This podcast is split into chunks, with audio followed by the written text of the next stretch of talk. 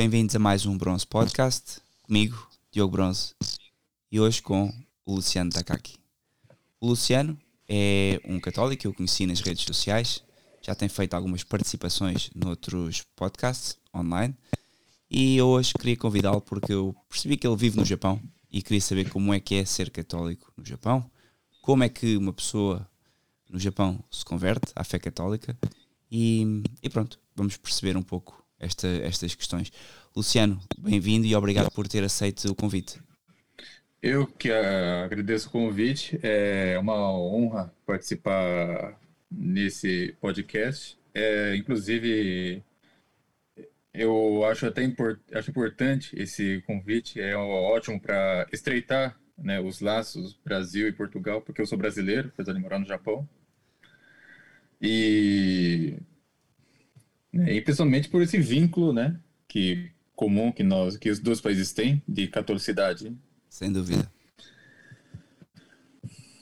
E, e Luciano, então eu queria perceber aqui como é que o Luciano chegou ao catolicismo? O que é que aconteceu na sua vida? Já era católico? Os seus pais já eram católicos? Explique um pouco, por favor. É, então, a, a a minha família era, ela, já, ela era católica, porém ela é católica dentro desse contexto conciliar, sabe? Missa nova, ou seja, missa nova, com aquele, aqueles típicos abusos litúrgicos, né? E, e eu era um católico, católico IBGE apenas, apenas da boca para fora, porém não praticava bem a religião por causa da má catequese. Eu não gostava de a, de a missa, eu tinha, infelizmente, tinha outras preferências mais mundanas. E não demorou muito para depois que veio a oportunidade de vir trabalhar ao Japão, é, nesse, eu larguei a religião de vez entendeu? resolvi vi, viver de maneira mais é, independente e não demorou muito. Depois eu conheci uma uma mulher que com que eu que me casei no civil, tive é uma filha também. É, depois, só que depois o relacionamento não deu certo, me, eu me divorciei. Nessa época eu já era ateu, já era completamente ateu. E eu depois me tornei um, libertário, um anarcocapitalista. Eu fui militante. E comecei, é, depois vivi esse, esse mundo e saiu o, e a vida de ateu e anarcocapitalista era é, basicamente uma vida mundana, né? E são pecados, tá de pecados. Claro que eu não vou descrevê-los aqui, porque não convém, mas e teve um surgiu uma oportunidade de eu viver no Brasil e eu fui ao Brasil. Só que não deu certo as coisas no Brasil. Eu, eu voltei para cá e eu voltei com uma com uma certa dívida, né? Porque eu meio que saí às cegas do Japão. Eu fiquei numa situação muito difícil. E, e eu lembrei de uma coisa que eu, que eu, que eu fiz enquanto eu estive no Brasil. Eu resolvi visitar. Eu tinha perdido meu avô pouco antes de ir ao Brasil.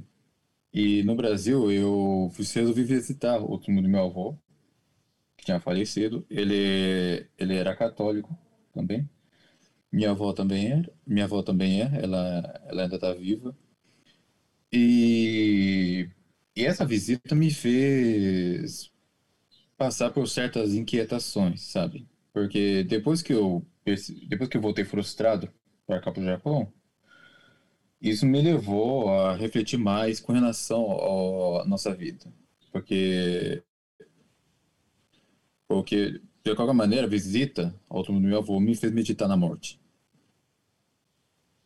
Porque, porque se, o Deus, se Deus não existe, então por que eu estou vivendo? Já começavam Mas, as grandes questões da sua eu... vida. Exatamente. Eu realmente estava passando por uma crise existencial. Eu. E de alguma forma eu percebi que estava sendo chamado. Então fui eu, foi aí que eu percebi que ser ateu já não era mais não fazia mais sentido. E e quando eu percebi que deixei de ser ateu, eu imediatamente eu lembrei da fé da minha família, que é católica, ainda que seja infelizmente o catolicismo liberal, né? Os a, a parte os membros da minha família que estão no Brasil agora, uhum. eles são católicos, só que frequentam, infelizmente, frequentam missa nova e etc. Né? Mas, enfim, mas as minhas orações para que despertem continuam, né? E a conversão Continua. foi mais no Brasil, é... ou seja, é. apesar de tudo, a conversão acabou foi? por. Apesar de tudo, a conversão acabou por acontecer no Brasil. É, então, começou a acontecer. É, começou. A perturbações começaram no Brasil. Porém, elas se intensificaram mais aqui no Japão. Depois eu voltei ao Japão, eu comecei, eu já estava, mesmo vivendo nesse mundo pagão, eu tinha contato com algumas pessoas que não necessariamente não eram ateias, né? É, uma era, algumas eram protestantes, outras católicas, mas de alguma maneira, indiretamente, esses contatos acabaram me fazendo refletir mais, entendeu?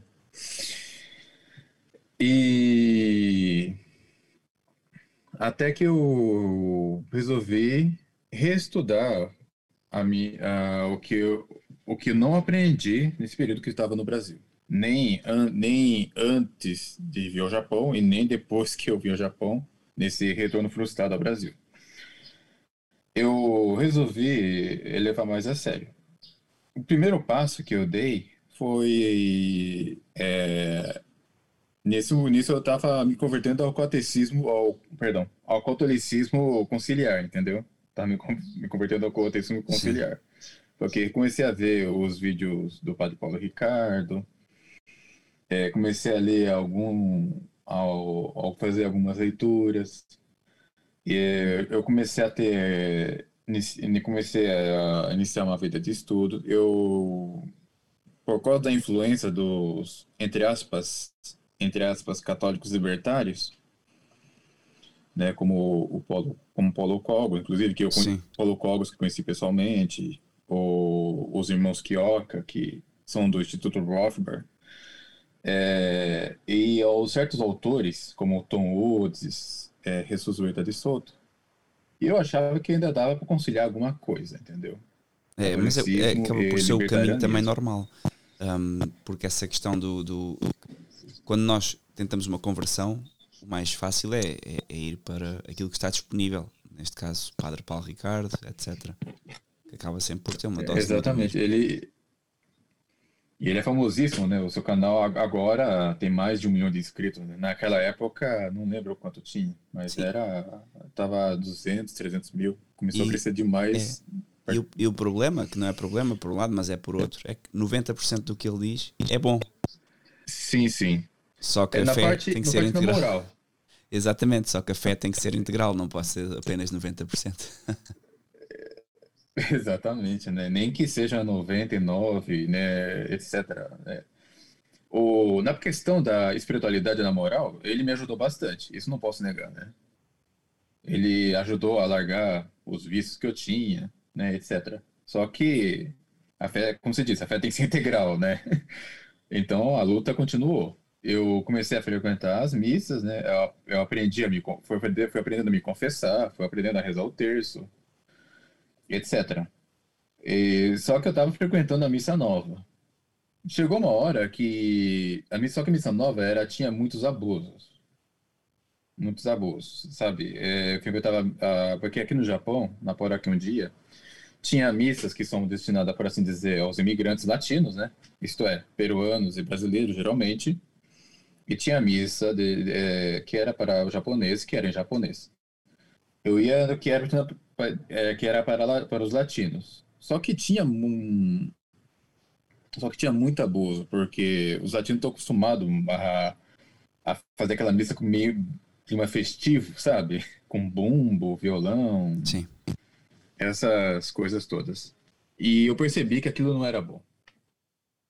Eu não estava contente com aquilo. É... Aí, com o tempo, eu fui conhecendo é, canais um pouco mais tradicionais. Não é, ainda não é do nível da, dos canais da fraternidade ou ligado à resistência, né? Mas era, mas de alguma forma são canais que tinham preferência pelo rito tridentino, né? Como o Frost Carmel o da Montfort. E eu achava que a Miss Tridentina era maravilhosa, mas que era uma questão de preferência, ou, seja, eu, eu, caí nessa nessa armadilha da Somoro Pontífico, né? Mas enfim. É... E eu, eu achava que o que tinha que buscar era uma missa nova, mais bem rezada. Então, qual foi a opção? A opção foi na paróquia vizinha né, e na missa das sete da manhã, que só é rezada mesmo. Sabe? Eles só rezam ali e acabou. Não tem canto, não tem nem canto nem nada. Sim. Só reza e acabou. E a missa nova? E... Sim era a missa nova, só que missa nova só rezada e acabou. É, não okay. tinha abuso. Mas é. Só que eis que aconteceram, depois de alguns anos, dois eventos que eu achei que foram importantes para meu minha conversão ao verdadeiro, ao catolicismo tradicional mesmo. Que qual foi? A primeira é quando eu estava conversando com uma, uma amiga minha no Brasil ela frequenta, ela frequenta missas é, na igreja lá em Aparecida. Não sei se você sabe como é que são as situações do catolicismo lá em Aparecida, né? Eu não conheço, por acaso não conheço. Com cheio de então, lá é, é, o reduto dos bispos, no dentro do Brasil, é o reduto dos bispos pró-teologia da libertação, bispos que defendem o PT, o, o lulismo, entendeu? é um, é um anto de modernistas lá. É uma. Ela, ela vai a essa missa. E eu achava que ela não. Ela ia apenas por opção mesmo, né? Porque, como é Aparecida, né? É, é lá onde está a imagem que da Nossa Senhora da Aparecida, etc ela e a gente discutiu com é, a respeito de um caso de uma menina de 10 anos que ela foi abusada sexualmente e engravidou e realizaram um aborto nela. E ela, e ela mostrou favorável a essa atitude. Eu falei, olha, não é, porque olha, a igreja sempre condenou. Sempre condenou. Não é para nós não, não tem, nós como católicos não temos o direito de defender esse tipo de coisa. De maneira alguma, ou não seremos católicos.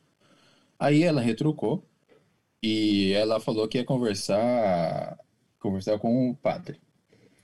E depois ela me veio, voltou a me dizer que esse padre e também o bispo local disse que independente de sermos contra ou a favor numa situação dessa, nós estaríamos tendo uma opinião injusta. Eu perguntei, mas como assim um bispo disse isso? Porque, como assim? É, tanto uma opinião como outra, então, tanto faz defender o aborto ou não? Não, não, não somos obrigados a ser contra Uau. esse tipo de atitude? E eu dei uma resposta meio grosseira a ela, porque não aguentei. é, e eis que ela me bloqueou. Mas aí isso me fez acender um, um sinal de alerta. Porque pensei assim, como é que. Porque eu, é aí começou. É que a crise na igreja mesmo foi esfregada na minha cara. Você ia comentar alguma coisa, Bronze? Não, ia, ia, ia de facto dizer que é, é, o estado das coisas. As pessoas hoje é assim que estamos. Um, falamos com a hierarquia e, e, é surreal que até nessas questões que não há dúvida, são questões da vida, uh, há falhas e falhas graves. Sim, eu comecei a pesquisar sobre essa causa, né? Quando eu conheci alguns amigos meus, no que estão me seguem no Twitter hoje, eu, eu meio que tinha uma posição meio em cima do muro com relação ao Concílio Vaticano II, sabe? Por quê? Eu achava que eu, achava que para eu emitir alguma opinião a respeito do concílio, eu teria que ser algum teólogo, canonista, sabe, etc e tal. Mas depois que eu me deparei com depois que tive essa conversa e depois que eu, eu, eu vi realmente que a situação era tão grave, Aí eu pensei, bem, aquela, aquela minha argumentação de que, não, de que eu teria que ser um canonista, um teólogo de ofício para opinar sobre isso, foi para água abaixo, porque eu não preciso ser um engenheiro naval para perceber que o navio está afundando. Exatamente. Aí, então, eu vi que eu vi que a, a, a igreja visível, aparentemente, pelo menos né, seria, claro, seria uma blasfêmia dizer que está afundando, mas parece, a impressão que, que dá é essa. Porque eu, eu depois que eu é, pesquisando, eu vi que está é, começando cada vez a ser mais comum padres e, e mesmo bispos proferindo é, a mais escandalosas heresias e blasfêmias, né, do púlpito. Isso quando tem púlpito, né? Diga-se de passagem. É verdade. Então, então resolvi iniciar meus estudos. É, eu, come, eu vi que na minha estante eu tinha a trilogia do Michael Davis. É, resolvi lê-las. Lê-las. É, percebi, Michael Davis é, é, sabe que eu, eu tenho uma certa ressalva com o Michael Davis. Atualmente eu tenho, né? Na época eu não tinha, mas hoje eu tenho porque ele, ele meio que passa pano, né? Para certas questões. Ele é meio ele é um, ele é um tradicionalista meio bem moderado. Mas como o livro dele é muito bem documentado, me foi o suficiente. Aí, tá, mas eu ainda estava frequentando a missa nova ainda. Aí, eis que começou essa pandemia aí começou. É, aí começaram aquelas restrições, começaram certas restrições. Sim. Eu estava, na época, eu estava, eu estava recebendo comunhão na, na língua de joelhos, mesmo na missa nova. Mas eis que eu tava, fui assistir uma missa e de repente me vi impedido de receber comunhão assim. Foi comunicado que o bispo é, da Arquidiocese de Kyoto, né, que, que, que governa a, a, também as paróquias daqui da província onde eu moro, né? Eu, eu, eu moro na província de Mie, na cidade de Suzuka, onde tem um autódromo. Então, é aqui, é, aqui é governado pela Arquidiocese de, de Kyoto. O bispo de Kyoto ordenou que, o, que, que nas paróquias sejam distribuídas a comunhão na mão e detalhe, na mão, melecada de álcool, porque uma, vai uma pessoa lá espirrar álcool na mão antes de receber a comunhão. E a comunhão era, é, tem que ter a comunhão de máscara e por trás de um biombo. Epa. E eu pensei, não, isso, isso, eu pensei, não, isso é inaceitável. Isso é guerra biológica. Eu vou. Sim, eu pensei, eu vou, eu não vou receber mais a comunhão nessas condições. Então, enquanto, enquanto o padre estava distribuindo o caminhão nessas condições, eu ficava de joelho rezando. E eu me comprometi depois a, a rezar sempre um rosário em desagravo a isso. E, e eis que depois me veio a reflexão. É, se eu de, realmente deveria continuar participando de uma coisa dessas, porque isso não é, isso não é coisa de Deus. Ah, isso é coisa de Deus. Isso não é coisa de gente que tem fé na presença real da Eucaristia. É, perdão, Bruno, eu vou fechar a janela aqui rapidinho porque o cachorro começou a latir. não há problema. Estava a pensar se o cão falava um, um, um bocado de japonês, mas pelos vistos é igual aqui ao, ao cão português. pois é, perdão. Ah, então, eu parei que essa então, a comunhão nessas condições não é, não é algo de Deus, não é algo de gente que crê na presença real do nosso Senhor Jesus Cristo na Eucaristia. Porque se eles, eu pensei, se eles realmente crescem na presença real, eles não fariam uma coisa dessas, né? Ou então, antes não distribuísse. Seria menos grave do menos grave não dar comunhão para ninguém e, acabou. Em lugar de dar nessas condições foi aí que me veio a reflexão. É, realmente, participar de um culto que, que, em que é possível com o bispo ordenando esse tipo de coisa, é, dá para cumprir o preceito numa dessas condições? Eu pensei assim, ah, não. Eu, é, depois de refletir muito, eu decidi procurar se tem, tinha missa trinitina é, da, da Fraternidade São Pio X aqui. Aí foi então que eu comecei a descobrir o contato com primeiro eu entrei em, em contato com o priorado da fraternidade em Tóquio. Aí eles me deram o endereço da priorado mais próximo que é em, Os, em Osaka. Fica a 125 quilômetros daqui onde eu, onde eu moro. Eu vou uma ou duas vezes por mês quando possível. E eu consegui contato com o padre com o padre Onoda Onoda é que ele, ele, ele realiza um trabalho espetacular aqui, né? Antes, agora ele tem o padre Demonet auxiliando, né? Mas antes dele receber esse auxílio, ele, ele sozinho, ele rezava a missa em Tóquio, viajar, depois ele, ele depois de rezar a missa, ele pegava o trem-bala, viaja mais de 500 quilômetros até Osaka para rezar a missa em Osaka. Então você vê que ele fazia, ele faz um esforço realmente heróico para ir para rezar a missa em duas cidades bem distantes e sempre atendendo as confissões, etc e tal. E eu percebi né, que o clima é realmente diferente, as pessoas têm mais piedade, tem reza do terço antes da missa, tem as orações depois da missa. É, mas enfim, ali eu percebi que encontrei a minha casa, a minha casa mesmo. E eis que é... E esse que eu vi que é descobrir a missa de sempre, né? Aí comecei a me aprofundar mais no assunto. E hoje eu tô como eu tô. e bem, graças a Deus. É o que eu tenho. Ah, graças, graças ao, ao bom Deus. Ah, mas como você pode ver, é, ser católico aqui é dificílimo, viu? Porque. Primeiro, porque o ambiente não é muito favorável. O Japão é um país extremamente materialista. A... Aqui a vida, a... pelo menos para os imigrantes aqui, a vida é trabalhar geralmente em fábricas, entendeu? E o, o tempo que sobra para as orações, para meditação, ou para estudos, etc., é mínimo.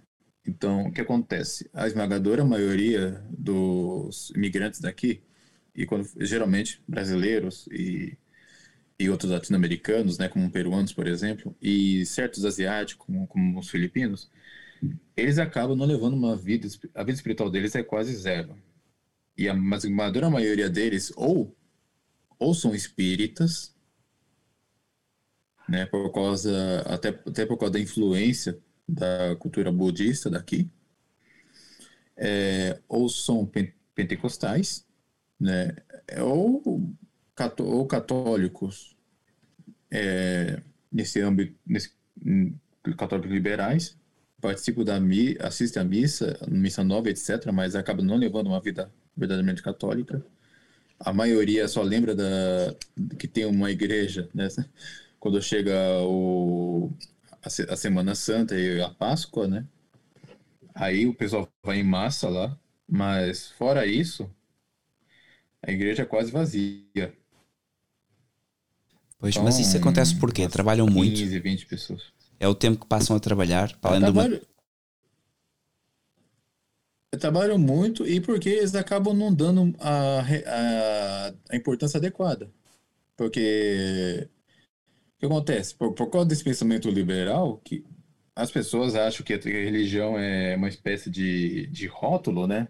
Eles pensam que, entendeu? É aquela coisa, né? É, então, ah, eu sou fulano de tal, eu, eu trabalho com isso, eu torço para tal time e eu tenho tal religião, entendeu?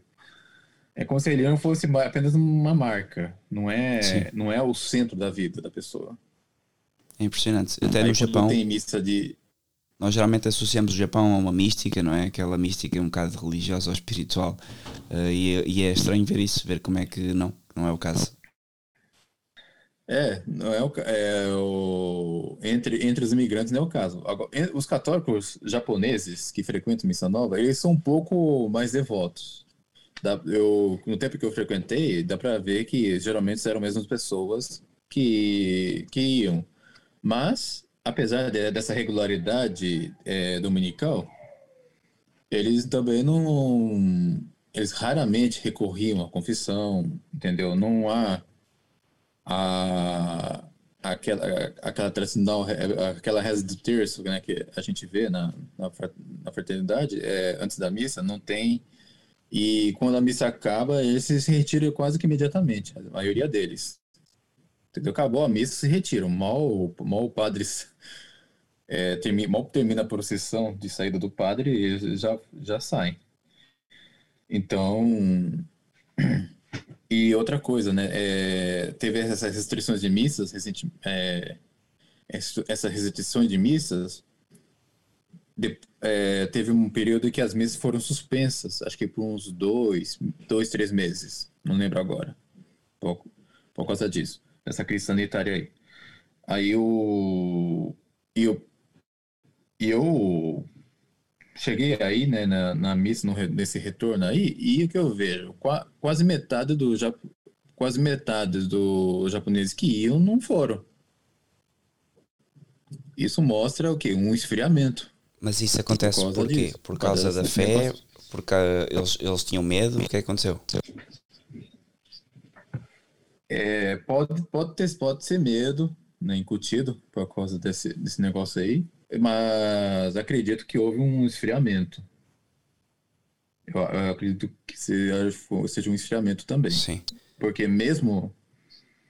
Porque eles chegaram a tentar organizar, né? Medindo a temperatura da pessoa, demarcando o local, assim. Só que mesmo assim, não preenche. É, isso mostra também esse problema, né? O que, que acontece? Você tem um rito que, que não favorece a piedade, que também não é bonito, etc. E as pessoas acabam não dando a importância e depois a é, depois vem essa suspensão, as pessoas vão desanimando, né? Vai, vai esfriando a fé que acabou acabar acontecendo quando volta retorna à missa a pessoa acaba não indo.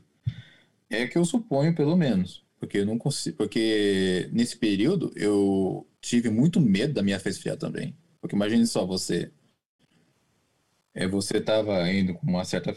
Tava, pelo menos você tinha uma certa missa dominical, aí depois de repente suspende. Fica dois, três meses sem missa. Aí quando retorna, é óbvio que a pessoa não tem mais aquele, aquele ânimo, né? Mas graças a Deus, o, bom Deus, ele me deu a graça de desejar o retorno à missa. Mas como eu já estava indo para um outro caminho, já estava mais tradicional, é, eu já estava, é, tinha frequentado é, umas duas vezes a missa da fraternidade. Aí, aí quando vi que não dava mesmo, aí eu parei de ir à missa nova de vez. Sim. E quando é que a pessoa, eu, quando é que tomaste consciência que tinha, era preciso escolher? Ou seja, não se pode fazer um, uma espécie de birritualismo? Olha, a, a minha decisão, eu falo por mim, né? É, minha decisão foi o seguinte, é, e é a mesma que o Dom Lefebvre diz. É, eu percebi que a missa nova, ela não expressa a fé católica. Inclusive, eu comentei no, no chat do seu último podcast sobre a missa nova. É, pelo menos enquanto, pelo menos enquanto está sendo gravado este, né? Sim. Mas é não, não sei qual que vem depois, mas é, é no, nesse aí, nesse que eu, último que eu, que eu ouvi tá, sobre a missa nova, que eu comentei inclusive no chat, né? Que eu, alguém, eu disse que ela, a missa nova ela não expressa a fé católica e permite irreverências graves. Ora, se a missa nova não expressa a fé católica, eu não tenho o que fazer nela. Eu sou católico. Eu não posso participar de um rito que não expressa a fé católica. E o que é. expressa a fé católica é o rito tridentino, o, rito rom... o verdadeiro rito romano. Mas é isso mesmo. E há, essa... e há muitas pessoas que pensam que é apenas uma questão de gosto, que não tem a ver com que, que a teologia, teologicamente, é só uma questão de celebrar bem ou mal, e não é. É, ou, que é, ou ainda comentários mais superficiais, né? Ah, rito tridentino é mais bonito e não sei o quê. Eu, eu digo por mim que esse argumento não é, não é muito válido, porque no aspecto sensível, para quem já está é, nessa mentalidade materialista, né? A, as pessoas que, se, se, principalmente se elas forem uma missa tridentina apenas rez, é, rezada, né? Não a cantada, mas a rezada. Se elas forem uma missa tridentina rezada, elas não, as pessoas que estão imbuídas desse pensamento liberal, elas não vão gostar. Elas vão preferir a, a missa nova por causa daqui, por quê? Porque vai oferecer essa atividade, vai ter palminha, eles vão ter vão participar mais, vão ter aqueles cantinhos animados. Então, se a pessoa estiver imbuída de pensamento liberal, ela vai acabar preferindo essa, esse tipo de coisa. Infelizmente, é isso. E uma questão, Luciano, como é que o como é que o Japão fica contaminado por este ambiente liberal? Isso eu vi uma entrevista do padre Onoda. Ele acredita que tem muito a ver realmente com o concílio. Se você, se a maioria das igrejas aqui no Japão, a maioria mesmo, elas foram, elas foram construídas após o Concílio Vaticano II. Porque, a, porque o, quando o catolicismo do Japão voltou a crescer, ele o, veio é, depois né, que o Japão voltou a se abrir, é, o catolicismo voltou a crescer um pouquinho mais, só que depois veio essa tragédia da Segunda Guerra Mundial. É, o presidente americano maçom, é, Harry Truman, mandou bombardear as duas cidades mais católicas do Japão, que são a, é, Hiroshima e Nagasaki. É, principalmente Nagasaki, que tinha uma boa porcentagem de católicos. Né? Teve uma época que Nagasaki era a única cidade japonesa com uma maioria católica.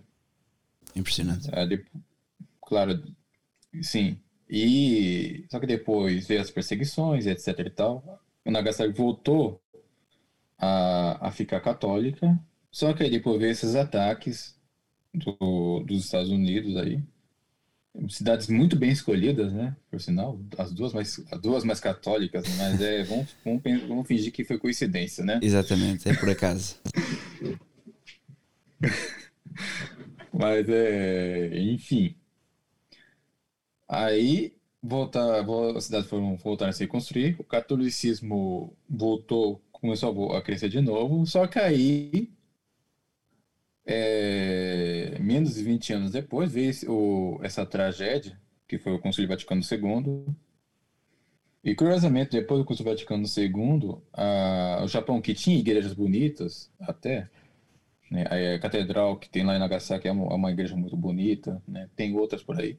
Só que depois começaram a construir igrejas feias, e o, e o Japão não tinha ainda sacerdotes formados aqui, que começaram a ver sacerdotes que são formados em ambientes liberais, principalmente é, tem sacerdote da América Latina, né? Que tem muita, é, onde a teologia da libertação é muito influente, e tem outros, do, e tem outros por aí. Inclusive, é, um sacerdote de uma cidade, uma paróquia vizinha, a minha aqui, que é um brasileiro, só para dar um exemplo, ele é um brasileiro que usa anel de Tucum. Aquele anel que sacerdotes adeptos da teologia da libertação usam. Sim, é impressionante. E isso, isso, isso afeta gravemente. Isso afeta gravemente, mas é o resultado é isso. O catolicismo aqui no Japão é é um catolicismo, infelizmente, é um catolicismo liberal. Claro que os católicos japoneses, eles, eles são, digamos, um pouquinho, eles são mais disciplinados, por assim dizer, disciplinados, né, do que a maioria dos países europeus de hoje em dia, ou do Brasil mesmo. Mas, é, ter, mas o fato é que, por causa do pensamento liberal, o que acontece? A, para você ter uma ideia, a missa tridentina aqui, o único padre japonês que reza a missa tridentina aqui no Japão é o padre Onoda. A aliás, a fraternidade São Pio X é a única comunidade aqui que oferece missa tridentina. Não tem mais em nenhum outro lugar no Japão. São dois priorados com missa tridentina, que agora, que agora são rezados por dois padres, um japonês e um francês, que se auxiliam entre si. Isso para um país que tem 126 milhões de habitantes. É, é impressionante. Um, eu acho que é muito pouco. E uma questão: um, há, há muitos católicos na, na missa da Fraternidade de São Pio X. Está a crescer, está a diminuir? Como é que está a situação aí? Olha, para a própria fraternidade enviar um padre para auxiliar, é, acredito eu que esteja aumentando. E começou a aumentar depois depois dessa, dessa crise aí que nós estamos vivendo, sabe? Tanto é que acho que se você se procurar no site da fraternidade em inglês, deve estar lá o padre, por exemplo, quando o, o bispo lá de Tóquio ele suspendeu as missas né, da sua diocese por razões sanitárias, é, o padre Onoda, quando ele viu que, que ele fez isso, o que ele fez? Ele, ele aumentou o número de missas dominicais de uma para três na, no seu priorado. E ele arrebanhou mais fiéis. O bispo, o bispo de Tóquio teve que emitir uma, uma nota é, dizendo que, a, que o priorado da Fraternidade São Pedro não está em comunhão com a Diocese de Tóquio e recomendou os fiéis a não irem. O padre Onoda, ele emitiu uma, ele escreveu uma carta aberta dizendo é o bispo é, dizendo que ele estava ciente da importância da preservação do corpo, mas ele disse que da alma é mais importante e e ele, inclusive, convidou o, o bispo a assistir a uma missa lá.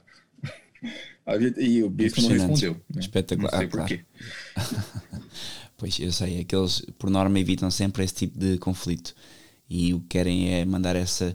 Porque muitas vezes os próprios bispos não são paus mandados das conferências episcopais e acabam por uh, estar a agir assim sem, sem sequer. Uh, sem sequer terem, terem ideia do que é que estão a falar, muitas vezes em relação especialmente à missa tridentina. Sim, e no fundo eles odeiam a missa tridentina, é uma coisa impressionante. É, a primeira missa tridentina que eu fui, é, eu ainda era um católico conciliar, mas eu queria saber como é que era a missa tridentina. Foi uma missa tridentina rezada pela Una Voce, é, e foi rezada em Kyoto. E eu fui lá para ver como é que é. Né? Ah, quem rezou a missa é, também foi um padre japonês, só que ele não é daqui do Japão, né? Ele, eu não me engano, ele foi ordenado nos Estados Unidos.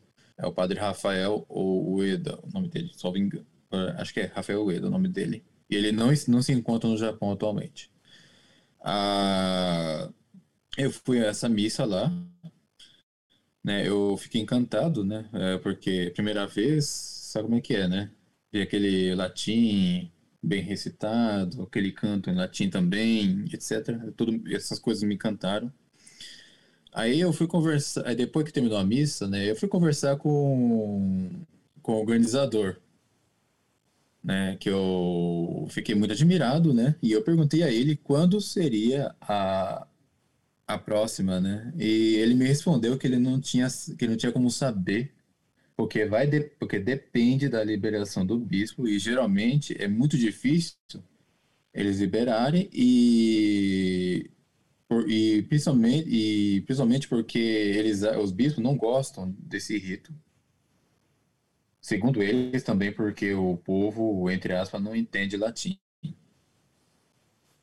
e, a, e, e detalhe que a Unavote só conseguiu organizar três missas é, isso foi no ano foi que foi 2019. Não lembro, acho que foi 2019. A Unabot no Japão inteiro conseguiu organizar em um ano três missas. Três missas. Isso é porque eles estão 2020, sujeitos ao bispo, não é? Eles são completamente sujeitos ao bispo. Sim. É, eles são, são, eles são acordistas, né? Então, aí o, o que acontece? Em 2020, eles não organizaram nenhuma. Nenhuma. E esse ano, até agora, nenhuma também. Por quê? É por causa desse. Bem, nós sabemos o porquê, né? Sabe como é que é, né? Missa, missa tridentina implica comunhão na língua. Exatamente. E nessa situação daqui, não vão, eles não vão permitir. Aliás, é uma bela, é um, é um belo pretexto que eles arrumaram, né, agora, né? por causa disso, vale tudo, né? Comeu na mão, na mão cheia de álcool. É, essas, essas aberrações, né? E isso quando nos suprime a missa de vez. Eu tenho ideia é que é o isso. caso, inclusive, né? É, tenho ideia que isso foi propositado mesmo para acabar com, com a fé dos, dos, dos fiéis e tanto que há pessoas que nunca mais voltaram, como disse. Sim, a, sim, o, o público, o, a assistência diminuiu muito depois disso, né? Eu acredito que Portugal também, né? Que, quando chegou a ter lockdown, essas coisas também. Aqui no Japão não chegou a ter lockdown. Graças a Deus. Ah, ok. Nunca, ah, nunca ficaram em casa fechados. Sim, ah, mas aí chegou a ter, imagino que deva ter sido até pior do que aqui, né? Sim, sim, aqui, aqui as pessoas tinham especial, um, um mandato inconstitucional para ficarem em casa e tinham também uma limitação de festas de aniversário, de deslocação até entre conselhos. Foi uma coisa bem distópica. E vai ser ainda pior agora a partir de outubro, se não estou em erro. Ah, imagino que sim, né? Ah, pelo, menos, pelo menos isso o Japão é, pelo menos isso o Japão foi mais. Foi, você saiu menos ruim do que os outros países, né? Claro que o governo impôs umas restrições aqui, outra ali, mas nada que tenha afetado a vida diária, né? Ah, curioso, curioso é que ano passado eles adiaram os Jogos Olímpicos, né? Para esse ano. Não, não acho isso ruim, por mim, por, por, por mim poderiam cancelar mesmo. né? Mas é, o fato é que eles. Né, o ideal seria cancelar mesmo, né? É, mas o fato. Eu, mas achei estranho que eles adiaram para esse ano. É, eu não sei quando vai ser realizado agora, mas daqui, acho que mês que vem. Mês que vem, eu acho. Não acompanho o noticiário, acho que é mês que vem. Mas o é interessante é que onde supostamente o número de casos atualmente é cinco vezes maior do que no passado, eles vão realizar assim mesmo, né? Curioso, né? Ano passado o número de casos eram significantes, agora com muito mais casos vão realizar os Jogos Olímpicos. É, não, é. não entendi a lógica deles. É uma questão política. Não entendi a lógica deles. Tudo, é tudo uma questão política. Mas é, mas é isso, né? O, infelizmente a realidade do catolicismo aqui no Japão não, não é muito nesse, nesse, nesse âmbito modernista, como missão, da missão nova, né? Do, do Vusor, do conciliar, nesse âmbito não difere muito em, dos outros países. Agora, com relação ao acesso à missa tridentina, é muito mais restrito. Como, claro. como deixei claro, né? Há só dois lugares claro. É, realizam regularmente. É, é assim, é assim. E agora conta um bocadinho, de, se calhar, do, do, do seu passado. Falamos aqui, disse-me que tinha sido ateísta e anarcocapitalista. E eu estou curioso, como é que estes dois temas vêm juntos à conversa? Pois é, eu me tornei ateu né, enquanto nesse aqui no Japão. Curioso que aqui no Japão me tornei católico tradicional e, e, foi, e ano passado aqui me tornei ateu também. Eu eu meio que fui fui atraído, né, pelo pela essa hipótese, essa hipótese, né? Antigamente eu, eu eu era um pouquinho nerd, digamos assim, sabe? Eu gostava de folhear algumas revistas brasileiras, como por exemplo a, a, Super Interessante, que é uma revista que se passa por científica, mas não é científica. É uma revista meramente de curiosidade. E eles meio que tratam é, curiosidade ligada à ciência, mas é só mera curiosidade. E quando eles falam de catolicismo, né, ou mesmo quando falam das heresias protestantes também, eles falam de maneira debochada, né, mas principalmente, principalmente do catolicismo. Isso e essa revista acabou alimentando também a minha perda da fé. Aí com o tempo eu fiquei sabendo que um livro foi lançado, o livro Deus no Delírio, do Richard Dawkins, né? God Delusion. E eu resolvi é, folhear, eu comprei esse livro, eu li, a, ah, comprei aqui no Japão mesmo, viu? Aqui no Japão mesmo, é, para uma livraria brasileira. Eu resolvi, porque eu, eu vi essa propaganda desse livro nessa mesma revista e eu vi a venda aqui, uma, num, estabelecimento brasileiro, num, num estabelecimento brasileiro. Comprei o livro, resolvi ler. É, eu adianto que os, os argumentos de Richard Dawkins são horríveis, mesmo para um ateu. É um ateu de baixo nível, tá? Mas é como eu também eu era uma pessoa de baixo nível, então tudo bem. De, de alguma forma atraiu. E eu comecei a fazer essas leituras, comecei a ver vídeos, textos na internet, e é aí que eu me tornei ateu. Eu realmente, e não fui um ateu qualquer, eu realmente fui um ateu realmente convicto. Não fui um mero ateu agnóstico, por assim dizer. Eu era, eu fui um ateu ateu mesmo. E quanto mais, eu só comecei a ler conteúdos ateístas. Porque eu sempre pressupus que, é, que Deus não existia mesmo. Mas, mas depois eu tive, eu tive essa minha vida de casado no civil, né? De, essas frustrações e bem aí repete-se aquela aquela história que comentei ah, no começo da do começo do podcast né, da minha conversão porque porque comecei eu comecei eu realmente comecei a ver que o ateísmo é eu eu sempre digo o ateísmo é o mais baixo nível de estupidez que alguém pode chegar. Eu já defendi isso aqui no podcast e, e, e, também acho o mesmo. Quer dizer, porque não tem premissa nenhuma lógica que leva ao ateísmo, infelizmente, por um lado. Sim. Sim, agora, mais difícil de sair do ateísmo foi sair do anarcapitalismo, porque mesmo depois da minha, entre aspas, conversão, ainda, ainda levei um tempo para sair, porque porque já aqui já estamos é, dentro de uma doutrina que já é muito mais sofisticada. Entendeu? Eu, te, eu tenho uma entrevista é, é, com gravada só sobre o anarcapitalismo no TED Talk, né? Mas eu vou. O que eu disse lá, vou repetir alguma, algumas coisas aqui. Sim, não, não, há, pro, não há problema. Claro, né? O, uma, uma das perguntas que me fizeram lá é por que, que o anarcapitalismo, ou o libertarianismo em geral, é, atrai tanta gente hoje. Se você realmente vê, é, essa, essa é, uma, é uma coisa que está crescendo hoje em dia. Sim. As páginas na internet, os canais no YouTube relacionados ao assunto estão crescendo muito ultimamente. Isso, se calhar, convinha fazer essa ponte. É seguinte. Convinha fazer esta ponte para o, o anarcocapitalismo o que é que é? E, e ao fim e ao cabo é este, este liberalismo do capital, o capitalismo liberal, por assim dizer. É, eu, eu diria que é a radicalização do liberalismo. É radicalização por, é radicalização por quê? Porque no, liber, porque no liberalismo comum, por assim dizer, eles ainda admitem a existência de um Estado, né? um Estado satânico, anticlerical, anti, cristão, etc., mas ainda é um Estado, né? entendeu?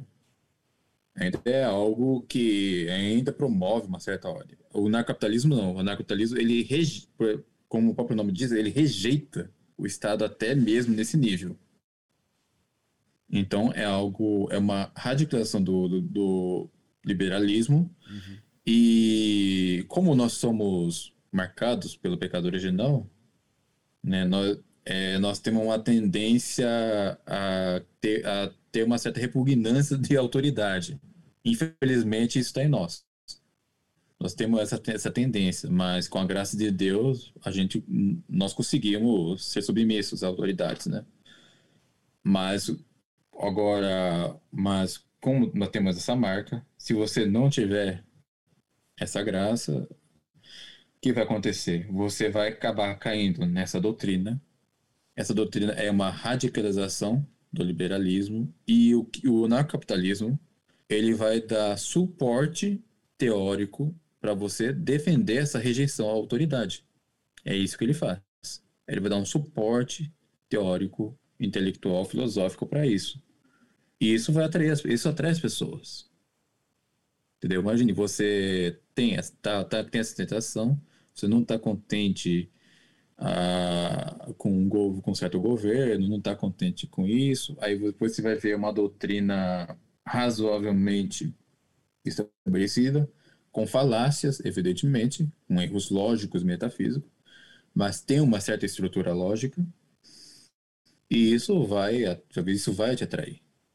E você, e se a pessoa não estiver preparada, não estiver bem formada e também não tiver a ajuda da graça, as, as, as pessoas vão acabar aderindo a isso, a essa essa aberração essa aberração teórica intelectual aí, Sim. que é o anarcocapitalismo, que é o liberal, que é o libertarianismo. Mesmo aqui em Portugal e agora têm aparecido uns partidos novos que se dizem liberais que aquilo que defendem é precisamente isso. Eles não dizem explicitamente esta palavra, porque em Portugal não se usa muito este termo anarcocapitalismo, são mais, eles chamam-se ainda os liberais, e, no entanto é precisamente isso que, que eles defendem e como é que nós podemos demonstrar um, aos católicos que isso não é católico simplesmente.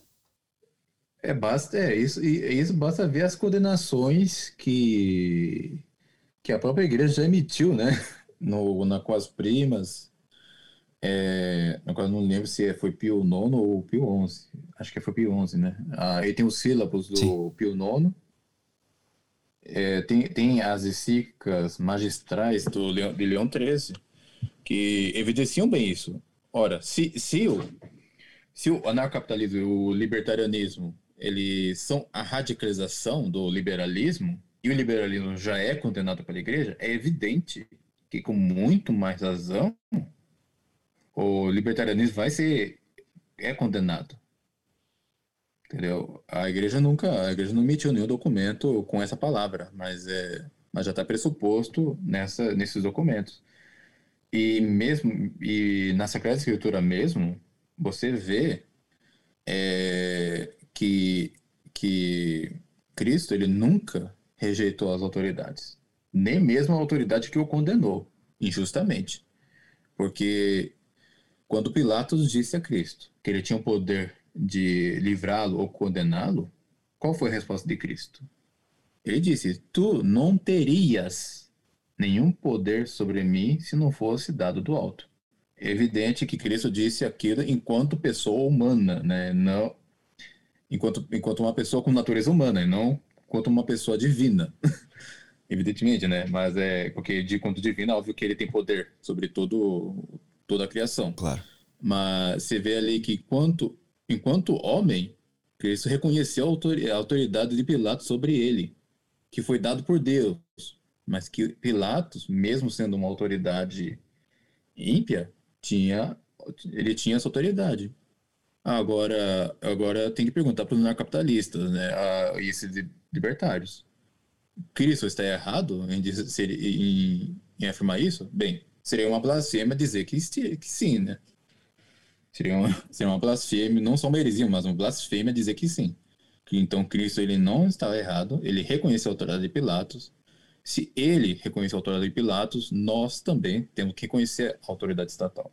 Sim. É evidente também que se a autoridade nos der uma ordem que atente contra a, a lei eterna, é óbvio que nós deve, não só podemos, como devemos desobedecer. Mas enquanto tal ordem não vem, então nós temos que ser submissos. É, e hoje que cai muito na, na, na questão do, do, liberalismo, nós vemos muitos, até católicos em Portugal, a defender aquela ideia do, do liberal americano como uma arma, é dono da sua terra, é dono de tudo, o que, e, e portanto não, o Estado é o inimigo e ponto final parágrafo. E isto também é uma visão um, protestante da, da, da, vida estatal, é uma visão que não cabe no, no, no, no espectro católico. Exatamente, que inclusive veio lá dos Estados Unidos, né? É claro, hum, eu não estudei a história americana o suficiente para saber se os confederados tinham ou não razão naquela guerra, né? É, tudo bem que Abraham Lincoln, não, que Abraham Lincoln que suprimiu os confederados, ele não era flor que se cheire. Mas, é, mas pode, podemos ver que é uma ideia liberal protestante, sim, porque os confederados né? Se, bem que, se bem que o pessoal da União também, né? mas os confederados Sim. também é, eram protestantes, eram liberais, tinham princípios maçônicos ali também. Né? E infelizmente muitos católicos acabam caindo nisso, né? O, fa o, fa o fato que os Estados Unidos não é nem, nem, da, nem da União e nem dos Confederados, né? Os Estados Unidos, na verdade, é um país cujas terras foram roubadas de países católicos, né? É exatamente primeiro. Tem, temos que primeiro tem que esclarecer isso. Né? Onde hoje é o Texas, Colorado, Novo México, Califórnia, etc., era tudo, era tudo da Espanha, que é um país católico. Inclusive, as cidades americanas, boa parte delas tem nomes católicos.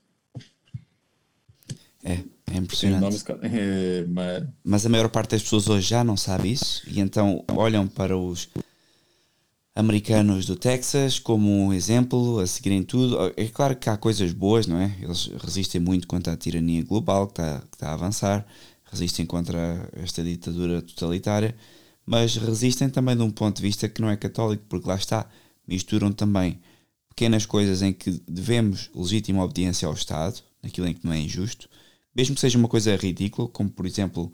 Um, não sei, uh, temos que entrar num estabelecimento comercial e temos que usar máscara. Ok, eu sei que uh, naquele momento eu tenho que cumprir com isto porque é aquilo que o Estado me pede, que é aquilo que a própria loja me pede, eu não quero arranjar problemas com a loja.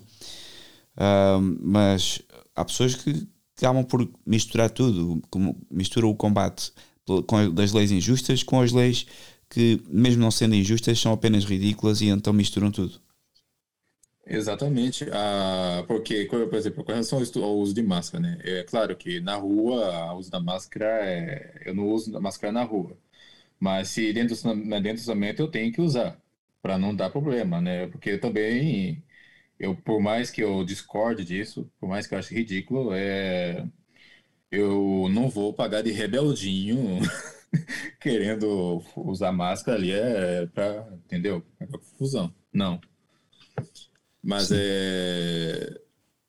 Agora o pessoal, ele go... agora o pessoal gosta de pagar de rebelde, né? Nessa, em várias coisas assim. O que, isso não, isso, isso, isso não é a docilidade que Cristo nos ordenou. Exatamente. né?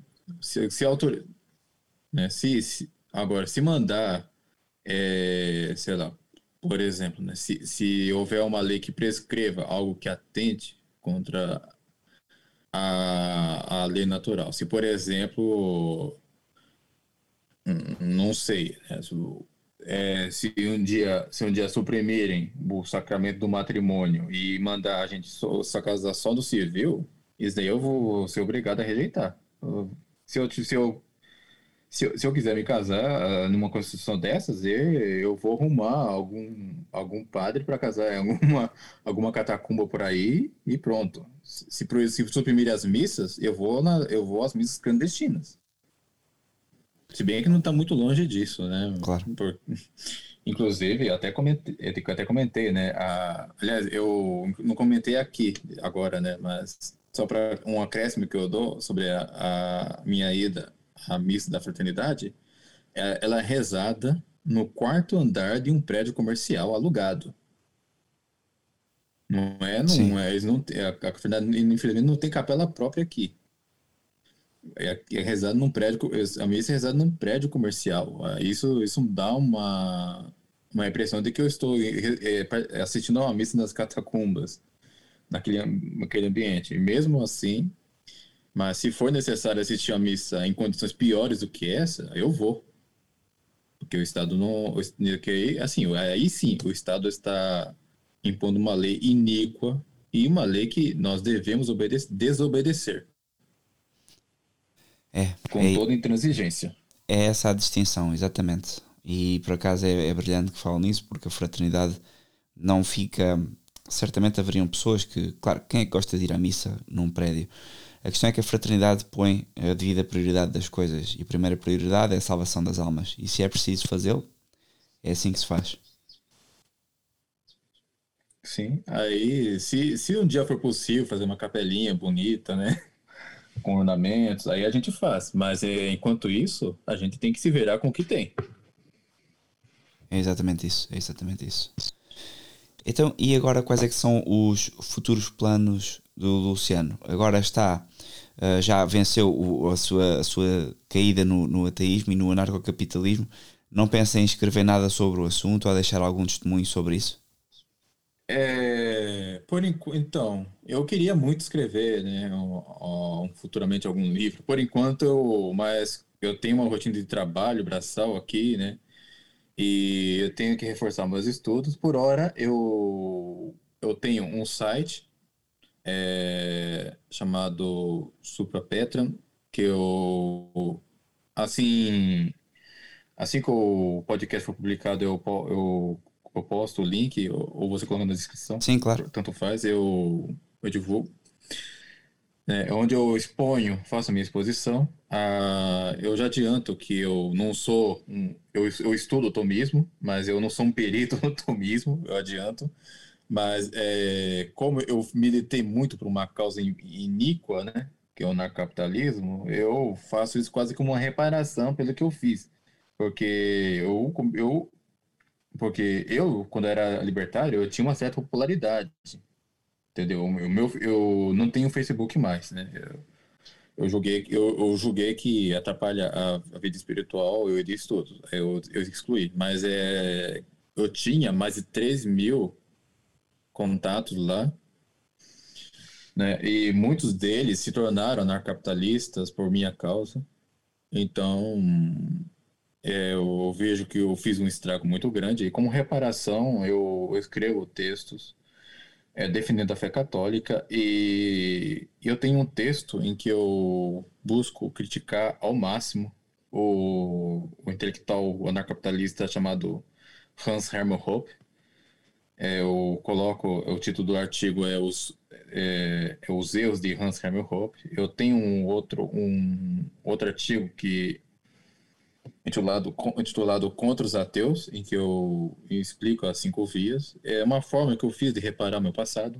Sim. Entende? E, bem, eu não sou um perito no tomismo e eu nem, acho que nem vou chegar a ser, mas é, as noções que eu, que eu aprendi, eu procuro ensinar o próximo, né, para que estiver interessado, né, não só para adquirir uma certa erudição, mas é, nós vivemos num contexto em que as autoridades docentes, né, tanto os sacerdotes modernistas como os professores é, liberais, esquerdistas, comunistas, maçons que estão nas escolas aí, trabalhando para a perdição das almas das crianças, ele é para uma forma de blindar essas pessoas, entendeu? Eu acho importante que é, os pais de família, por exemplo, e, e potenciais pais de família, ou mesmo mãe de família, né, se for possível, terem uma noção, pelo menos básica, da sã filosofia, para se blindar desse veneno que é a, a filosofia moderna. Que hoje as pessoas não precisam estudar, estudar Kant ou Descartes ou Hegel para aderir a elas. Hoje em dia, a própria imprensa e as escolas, elas se encarregam disso. Então, é. eu me proponho a ajudar as pessoas para criar uma certa blindagem. Aquela coisa, né? A fé, ela é, ela é racional, ela reside na inteligência. Se a inteligência for é, deturpada, envenenada com, esse, com, com esses elementos tóxicos da filosofia moderna, a fé ela pode não mais se firmar ali. Então, antes, antes de tudo, eu faço esse trabalho para blindar a inteligência das pessoas, né? E se for possível, depois, é, se a pessoa não for católica, ajudá-la a encaminhar para a conversão, né? Quem, quem sabe? Mas é, o meu trabalho é uma forma de reparação. Ah, e faltou citar também que eu sou colaborador do Thread Talk, né? Hoje, quando nós gravamos agora essa entrevista, eu algumas horas atrás eu gravei com o Semag um thread talk sobre a moralidade filosófica e a revolução científica, né? Junto com o Rômulo, do canal Ciência e Filosofia. Muito bem, muito é, bem. Mas é outra, é outra forma que eu procuro, né? Pra...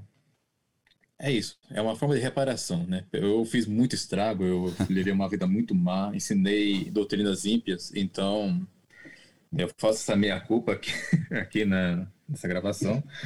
Mas é, agora, mas eu tô agora eu exponho meu trabalho de reparação. Qual é né? que é o, o, o e, nome do seu website, se puder mencionar?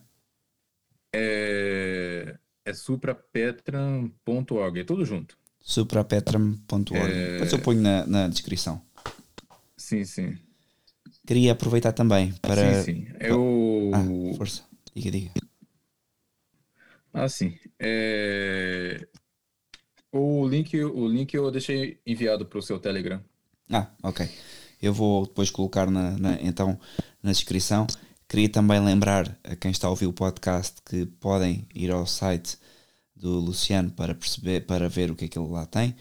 Do meu lado também tem no bronzepodcast.com uma série de livros gratuitos sobre as questões financeiras, a da usura, as questões também do liberalismo. Um, há lá livros em PDF, formato PDF, que podem fazer download a preço zero e podem aprender um pouco sobre estas questões que são essenciais para um católico hoje navegar no meio deste, deste mundo tão confuso, porque ao mesmo tempo que há um totalitarismo eh, que se nota que cai sobre as pessoas e as famílias, não deixa também de existir uma solução eh, correta e uma solução incorreta, porque eu noto que há pessoas que procuram todo o tipo de formas e feitios de reagir a este, a este totalitarismo que não são católicas, nomeadamente aderindo ao anarcocapitalismo ou ap- apenas à, à anarquia total, onde o Estado não é necessário, onde não se, não se deve pagar impostos, etc. E depois isso tem expressões, como é óbvio, que são desencarnadas da fé e do que a Igreja ensina e leva mais tarde a outros erros, até possivelmente na fé. Portanto, vou só fazer essa advertência às pessoas. Luciano, queria perguntar agora. Exatamente. É, Ah, infelizmente. Só um comentário. Infelizmente você vê, né? pe- Essas pessoas, infelizmente, acham que a solução contra esse totalitarismo, contra o governo global, essas coisas, acaba achando que é o extremo oposto, né? Que vai, que atenta contra a nossa fé. Né? Que, ah, e só, e eu queria sublinhar também que a, o anarcapitalismo é uma doutrina que foi elaborada, pensada por pensadores de uma de um grupo que nós não podemos mencionar aqui, para preservar o seu canal. Mas você sabe quem sabe quem é, né? Sim, sim, sim, são os inomináveis. Você sabe de quem eu estou falando. Ontem por acaso pus um vídeo bem interessante é no Odyssey, um vídeo sobre o, o líbalo de sangue, que é uma- um tema bem macabro, mas é, acho que vale a pena quem puder, eu não posso pôr isto no YouTube. Até foi o Semag que enviou, faço já aqui um- uma ressalva e acho que é um, um vídeo muito útil. Exatamente. Aí você vê que essa, essa, essa mesma elite, ela, eles que criam o totalitarismo, e essa elite que propõe o comunismo, só que essa mesma elite também propõe o extremo oposto. É uma coisa impressionante. Eu posso Sim. até, né, se eu, qualquer dia eu posso dar, posso dar mais detalhes para você, é, por exemplo, de quem financia esse movimento do- dos anarcapitalistas e libertários, né? O- os libertários têm o, como finan- principais financiadores os irmãos Koch, né? É K-O-C-H, não sei como se pronuncia, acho que é assim. É, bem, eles são Eles, mas Essa- eles são da finança, são da alta finança, não? Sim, e eles financiam, eles financiam é, organizações libertárias com quantias mu- muito generosas de dinheiro. Né? A, a, Stud, a Stu- a Students for Liberty é, foram eles que criaram, o, mas enfim, você vê que essa gente está em todo esse meio aí. né? E se eu, se eu, der- se eu aprofundar nos detalhes, pode dar problema. Então, fica por aqui por enquanto. Sim, está bem, está bem. Depois fazemos qualquer coisa sobre isso.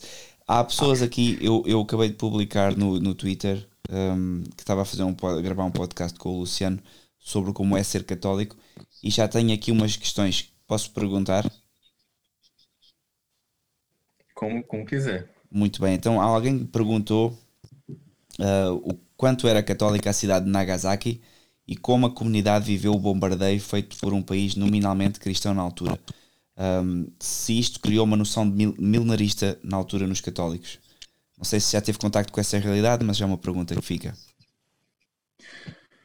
É, como, perdão, a, Se o bombardeio, como era a realidade na cidade de Nagasaki? sim, se o bombardeio de atómico na cidade de Nagasaki criou uma noção milenarista nos católicos ah, brasileiros. Mas como disse que eles eram modernistas, se calhar essa questão nem se põe, porque eles não, nem ligam para essas questões. Olha, eu não sei, eu não sei responder se realmente criou uma noção milenarista, milenarista por causa do bombardeio, entendeu? Mas é, mas eu, eu não, não cheguei a conhecer essa história, mas é, eu sei, eu sei que em, Hiroshima, né, na outra, a, a primeira cidade que foi bombardeada, é, inclusive, é, no marco, perto, próximo do Marco Zero da explosão atômica, tinha uma, uma, uma catedral, uma igreja lá, uma catedral lá, e, te, e lá teve um milagre de um padre jesuíta que sobreviveu uh, de alguns de um, de um padre jesuíta e outras pessoas que sobreviveram à explosão ali próximo daquele Marco Zero. É, o, é a história que eu conheço Sim. com mais detalhes. Sim, é, mas é, não posso. É impressionante. Essa história é muito conhecida. Mas, sim, mas. Eh, o, o, outra pergunta que estão aqui a fazer é se no Japão um, as famílias católicas tradicionais têm mais filhos do que o resto, ou não? Ou ou, porque a demografia no Japão é muito baixa. É bem baixa, né? É bem baixa. Ah, eu não vi, é, é como, como vai pouca gente, né? Até por causa do Dança do Espaço, eu não eu não vi ainda famílias assim ter. Eu vi, eu vi uma vez uma família que tinha quatro filhos japoneses, o que já é um bom sinal. É um bom, que é um ótimo sinal. É, porque agora na Missa Nova mesmo você vê que família com um filho só. É que, é que em Osaka não tem muita gente ainda. Em, em Tóquio tem mais. E eu vi algumas fotos com, com famílias lá. Mas, é, as poucas, mas as poucas que vão são mais numerosas assim que da Missa Nova. E, e, e, relativamente ao Brasil, queria fazer aqui mais uma. Ao Brasil, desculpa, ao, ao Japão, queria fazer aqui mais umas questões. Diz que o seu trabalho é braçal. É, é numa fábrica? Como é que é? Porque queria compreender aqui a realidade do, do país. Eles são muito focados na tecnologia, já sabemos, mas também produzem muito na indústria. E o que é que, o que, é que acha que contribui mais neste momento para, para a economia do Japão? Será as coisas industriais braçais ou mais a tecnologia e o que é, e o que é digital? Então, o trabalho braçal implica também, né, é, é essa parte tecnológica, entendeu? A, a, o Japão é um país muito industrializado, muito industrializado. A maior, a maior parte do, das pessoas que eu conheci aqui, elas, elas vivem, eu diria que uns 90% dos brasileiros aqui no Japão realizam esse trabalho.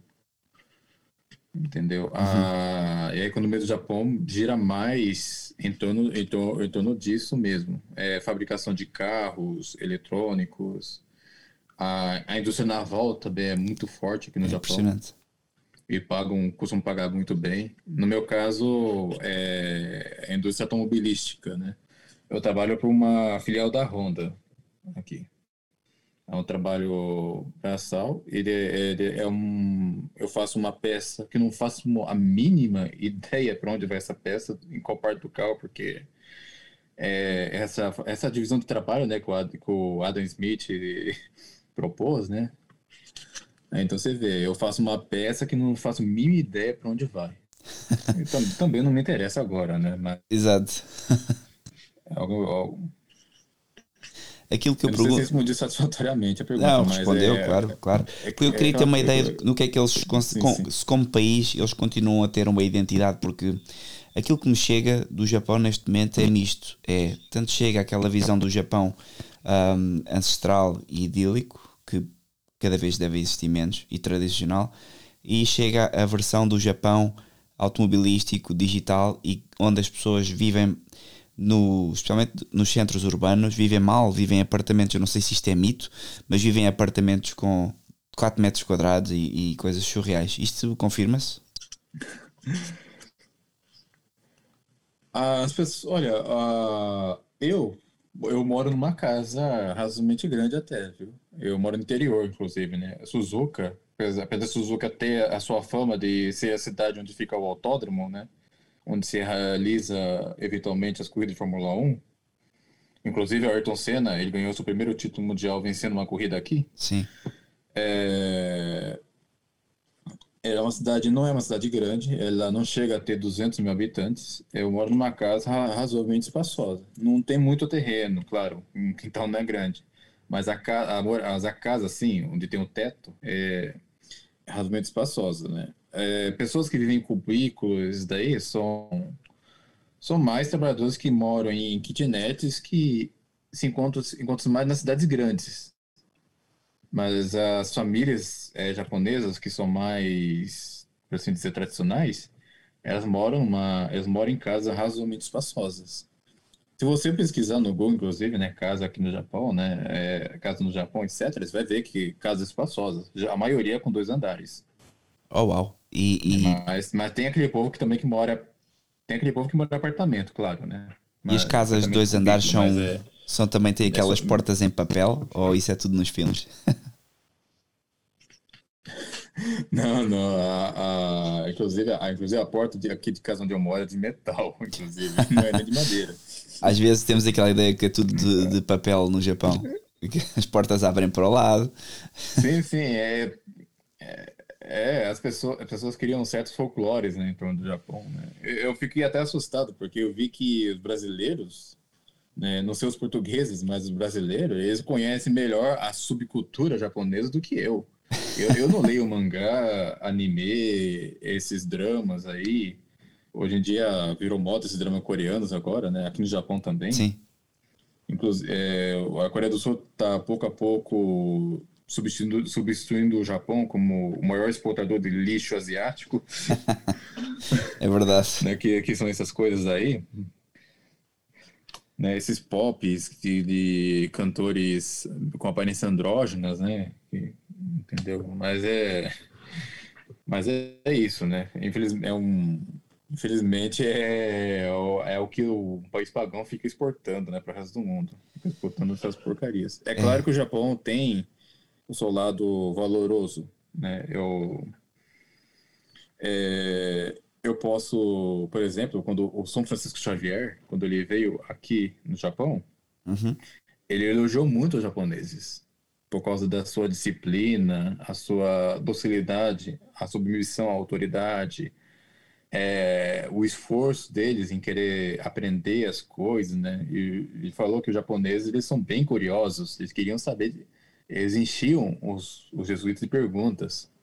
E os jesuítas, eles, como eles eram bem doutos, né? Eles davam respostas bem satisfatórias para os japoneses. Então, mas é, então os japoneses ele tem esse lado bom que é natural deles, né? Mas que infelizmente se perdeu, né? Por causa da primeiro por causa da repressão que certo. começou ainda no século começou no, no século 17 com o Toyotomi Hideyoshi, que é um shogun que perseguiu os católicos da, da maneira mais brutal possível, né? E Aí depois ficou, os japoneses ficaram mais 200 anos sem nenhum sacramento.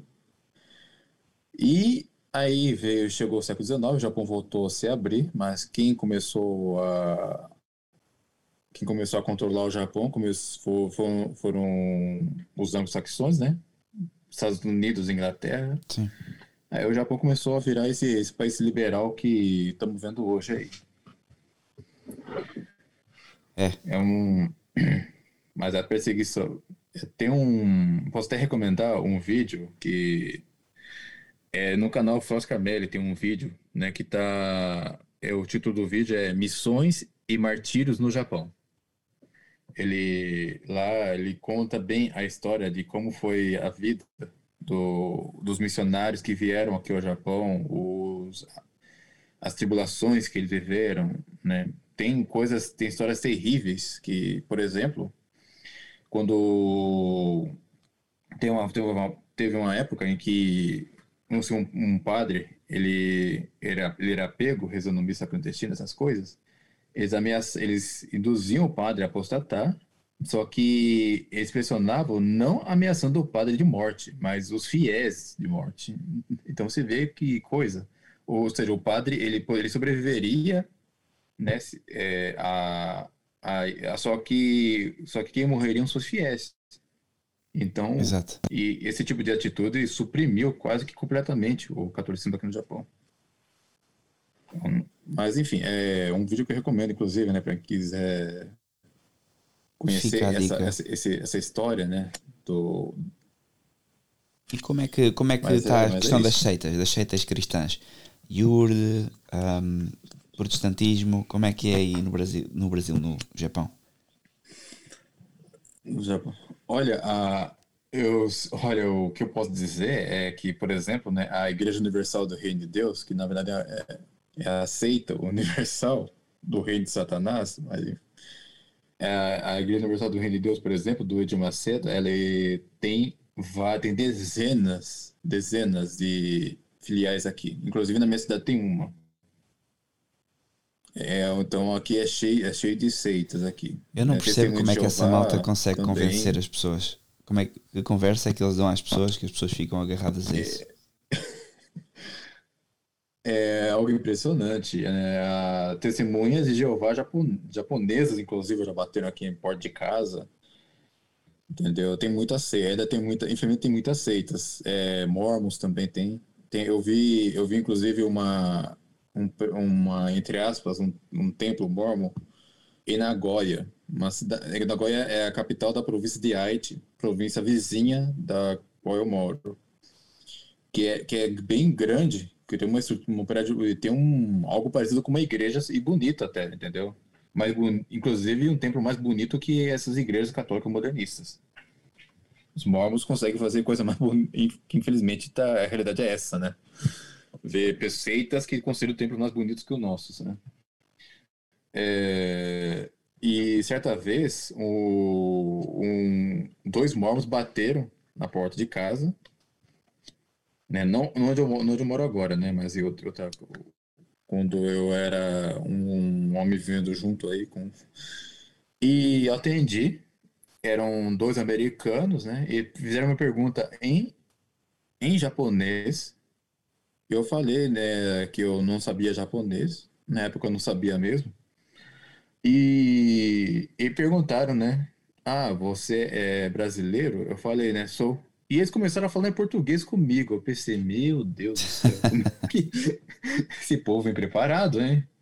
Esse É um negócio impressionante.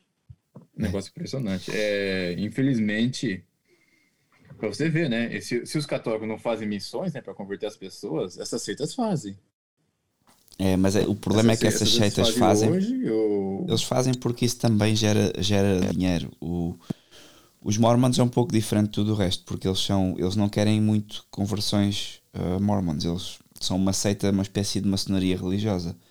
Então aquilo funciona um pouco assim entre eles próprios e fazem isso mesmo para conhecer outras culturas, estudar outros povos, e, mas não se interessam muito, fazem uma espécie de caridade maçónica e pronto. E, e amanhã já estão noutra, já voltam para os Estados Unidos, para o estado deles, que eu agora não me lembro o nome. Sim. Ou, como é que é o estado? Utah, vol- voltam para Utah e casam e têm os seus trabalhos em grandes empresas porque eles funcionam exatamente como a maçonaria.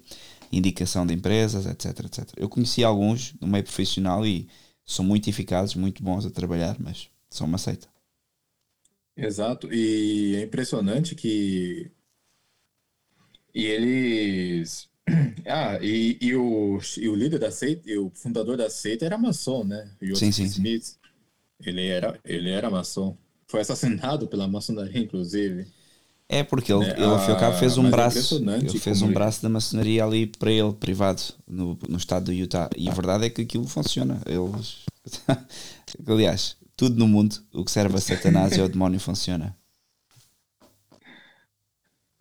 Sim, sim, o demônio é realmente muito, muito eficaz no seu trabalho. Mas, enfim, ah, sobrou alguma, alguma pergunta que eu. Não, eh, do, do- das pessoas, deixa-me, vou voltar a ver, mas em princípio não. Acho que respondemos a tudo. Não, não tenho aqui mais nada. As pessoas também aqui em Portugal ainda são 10 da manhã, ainda sim. não há muita gente no Twitter. Aí já são o quê? 10 da noite? Não, Sim, 6 da, sim. 6 da tarde. Não, não, são, são 6 e, 6 e 23 agora. É isso. Aqui são 10 da manhã. 6 e- 6 Mas acho que já deu para ter aqui uma ideia de como é que é ser católico no Japão. Ahm, sim. E o que é que se, se, pode esperar? Um pouco mais de uma hora de podcast. É, tá, tá muito bom. Eu, eu gosto sim, sim. dos podcasts. eu gosto dos pod... os longos, os longos perdão, podcasts. Perdão interromper. Ah, desculpa. For... Isto é o lag. Como está na outra ponta do mundo, às vezes há um certo lag. sim, sim. Perdão, eu... você estava falando alguma coisa, né? Quando.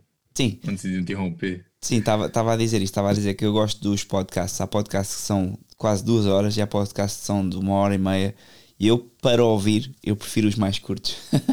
Às vezes é que a conversa vai andando, vai andando, vai andando e lá acaba por ser muito longo. Mas eu, eu julgo que depois acaba por ser também maçador porque a pessoa perde o fio à meada. Ou perde a noção do, de onde é que sim. está. Sim, sim. É, mas é basicamente isso, né? Eu sou um, é, é, eu tenho essa vida aqui no Japão, eu tenho esse passado, eu eu até poderia dar muito mais detalhes, né? Da, da, principalmente quando eu fui militante libertário a, e ateu também. Só que aí deixaria o. Só que o podcast teria que ter umas três horas aí. eu acho é. que podemos gravar um só sobre essas questões: ateísmo e anarcocapitalismo.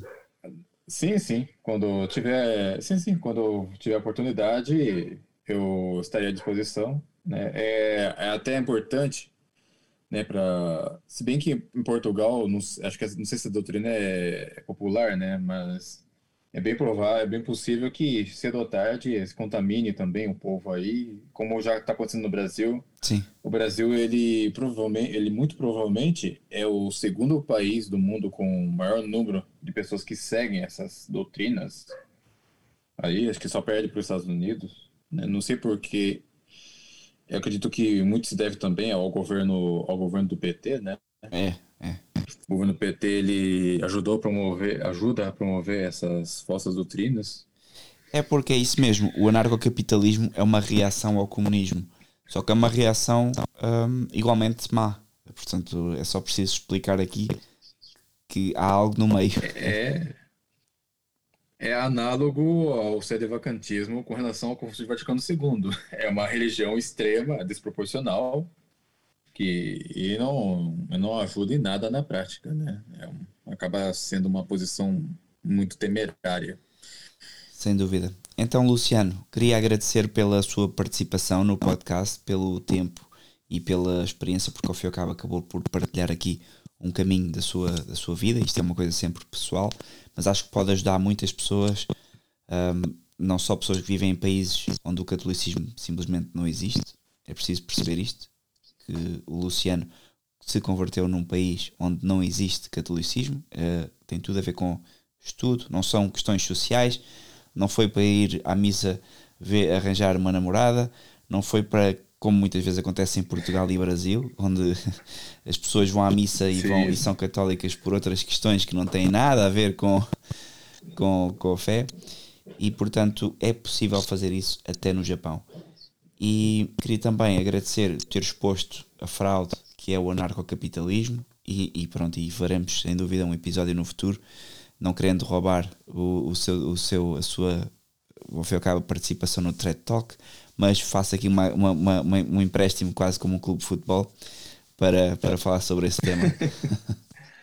ah, sim, eu estou à disposição, né? Eu não vejo o seu podcast como um, por assim dizer, um rival do Thread Não, não é. Eu não vejo é. mais como um aliado mesmo. Sim, é, sim.